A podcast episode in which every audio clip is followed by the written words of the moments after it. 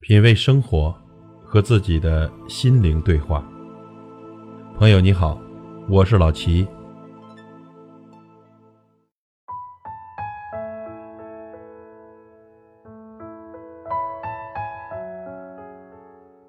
少和让你生气的人在一起，因为那个人不会带给你快乐；少和心眼多的人在一起，因为你的善良玩不过他；少和不懂珍惜你的人在一起。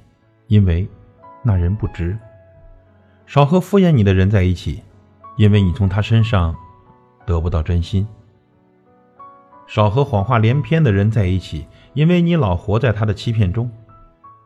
朋友，想让自己活得快乐点，就请远离这几种人，因为不懂感恩的人比狼还可怕。同时呢，也请远离这些人。第一种人，不孝敬父母。甚至辱骂、打骂父母，此为第一种畜生不如的人。第二种，开口向朋友借钱的时候，恨不得跪下来，拍着胸脯表示感谢，并承诺按时还钱，但到还钱的时候，避而不见，以种种理由推脱，甚至关机躲避，赖账不还。第三种人，你帮他时高兴，你不帮他时就翻脸。涉及到一点点利益就立马黑脸的人。第四种人，不懂得尊重别人，以自我为中心的人。这几年投机倒把，弄到几个钱，认识了几个政府干部，觉得所有人都不如自己，习惯将快乐建立在别人的痛苦之上的人。每天都要你好看，在弱者面前炫耀自己的成就。第五种人，十件事你对他做好了九件。有一件不如他的意，就翻脸。和人相处，从不记得对他的好，只记得不如意他的地方。